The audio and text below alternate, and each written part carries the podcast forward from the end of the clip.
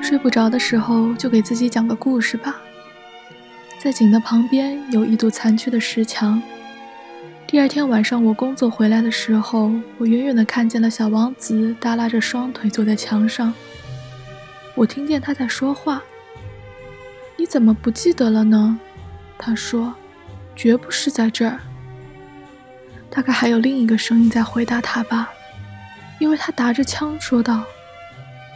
没错，没错，日子是对的，但地点不是在这里。我继续朝墙走去，我还是看不到，也听不见任何别人。可是小王子又回答道：“那当然，你会在沙上看到我的脚印是从什么地方开始的。你在那里等着我就行了。今天夜里我去那里。”我离墙约有二十米处，可我依然什么也没有看见。小王子沉默了一会儿，又说：“你的毒液管用吗？你保证不会使我长时间痛苦吗？”我焦虑地赶上前去，但我仍然不明白是怎么回事。现在你去吧，我要下来了。”小王子说。于是我也朝墙脚下看去，我吓了一跳。就在那里，一条黄蛇直起身子，冲着小王子。这种黄蛇半分钟就能结束你的性命。我一面赶紧掏口袋拔出手枪，一面跑过去。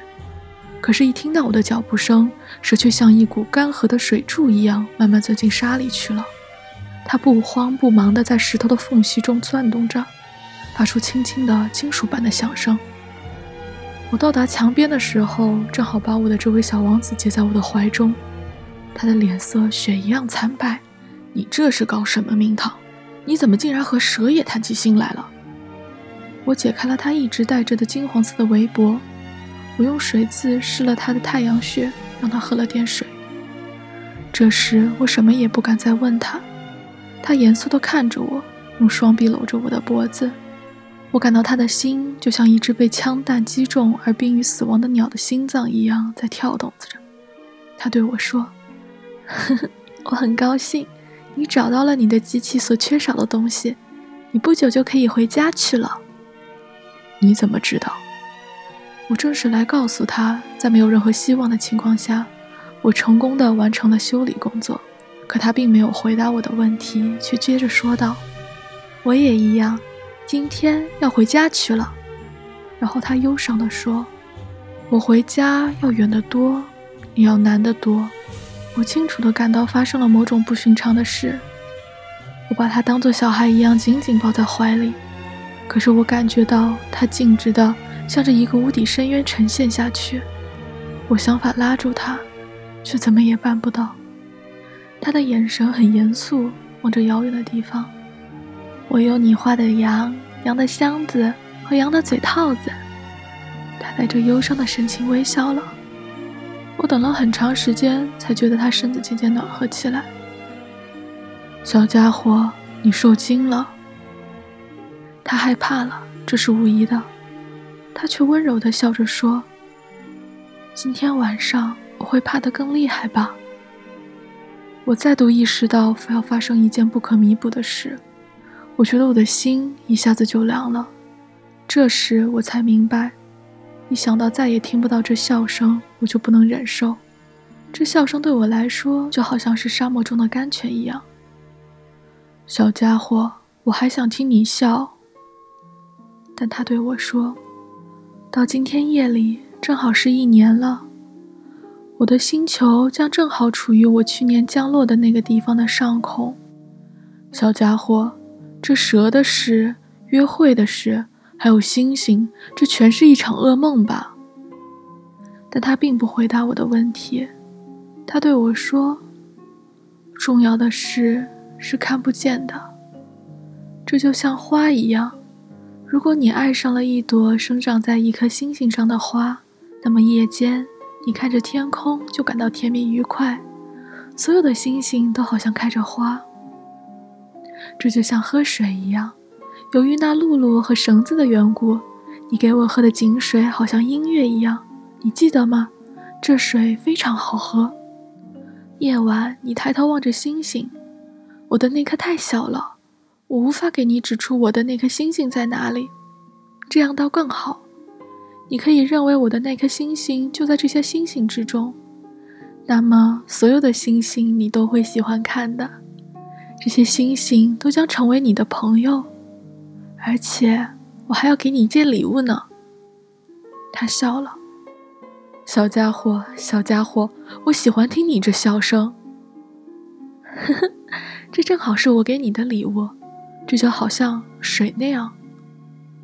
你说的是什么？人们眼里的星星并不都一样。对旅行的人来说，星星是向导；对别的人来说，星星只是些小亮光；对另外一些学者来说，星星就是他们探讨的学问；对我所遇见的那个实业家来说，星星是金钱。但是，所有这些星星都不会说话。你呢？你的那些星星将是任何人都不曾有过的。你说的是什么？夜晚，当你望着天空的时候。既然我就住在其中一颗星星上，既然我在其中一颗星星上笑着，那么对你来说，就好像所有的星星都在笑，那么你将看到的星星就是会笑的星星了。呵呵，他又笑了。那么在你得到了安慰之后，人们总是会自我安慰的，你就会因为认识了我而感到高兴，你将永远是我的朋友，你就会想要同我一起笑。有时你会为了快乐而不知不觉地打开窗户，你的朋友们奇怪地看着你，笑着仰望天空。那时你就可以对他们说：“是的，星星总是引我欢笑。”他们会以为你发疯了，我的恶作剧将使你难堪。这就好像我没有给你星星，而是给你一大堆会笑出来的小铃铛一样。他仍然笑着，随后他变得严肃起来。今天夜里，你知道，不要来了。我不离开你，我将会是很痛苦的样子。我有点像要死去似的，就是这么回事。你就别来看这些了，没有必要。不，我不离开你。可是他担心起来。我对你说这些，这也是因为蛇的缘故。别让它咬了你。蛇是很坏的，它随意咬人。不，我不离开你。这时他似乎有点放心了。对了，他咬第二口的时候就没有毒液了。这天夜里我没有看到他启程，他不声不响地跑了。当我终于赶上他的时候，他坚定地快步走着。他只是对我说道：“啊，你在这呀。”于是他拉着我的手，但是他仍然很担心。你不该这样，你会难受的，你会像是死去的样子。但是这不会是真的。我默默无言。你要明白，路很远，我不能带着这副身躯走，它太重了。我依然沉默不语。但是这就好像剥落的旧树皮一样，旧树皮并没有什么可悲的。我还是沉默不语，他有些泄气了，但是他又振作起来。这僵尸挺好的，你知道，我也一定会看星星的。所有的星星都将是带有生了锈的露露的井，所有的星星都会倒水给我喝。我还是沉默不语。这将是多么好玩啊！你将有五亿个铃铛，而我将有五亿口水井。只是他也沉默了。因为他在哭，就是这儿，让我自个儿走一步吧。这时他坐下来，因为他害怕了。他却仍然说道：“你知道，我的花，我要对它负责的。而它又是那么弱小，它又是那么天真，它只有四根微不足道的刺，保护自己，抵抗外敌。”我也坐了起来，因为我再也站立不住了。他说道。就是这些，全都说了。他犹豫了一下，然后站起来。他迈出了一步，而我却动弹不得。在他脚踝子骨附近，有一道黄光闪了一下。刹那间，他一动也不动了。他没有叫喊，他轻轻地像一棵树一样倒在地上。大概由于沙地的缘故，连一点声响都没有。到现在一点不错，已经六年了。我还从未讲过这个故事。同伴们重新见到了我，都未能看见我活着回来而高兴。我却很悲伤。我告诉他们，这是因为疲劳的缘故。现在我稍微得到了些安慰。就是说，还没有完全平静下来。可我知道，小王子已经回到了他的星球上。因为那天黎明，我没有再见到他的身躯。他的身躯并不那么重。从此，我就喜欢在夜间倾听着星星，好像是倾听着五亿个铃铛。可是现在，却又发生了不寻常的事。我给小王子画的羊嘴套上忘了画皮带，他再也不可能把它套在羊嘴上。于是我思忖着，他的星球上发生了什么事呢？大概小羊把花都吃掉了吧。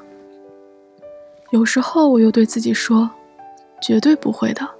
小王子每天夜里都会用玻璃罩子罩住他的花，而且他会把羊看管好的。想到这里，我就非常高兴。这时，所有的星星都在柔情地轻声笑着。忽而，我又对自己说：“人们有时总免不了会疏忽的，那就够呛了。某天晚上，他忘了玻璃罩子，或者小羊夜里不声不响地跑出来。想到这里，小铃铛都变成泪珠了。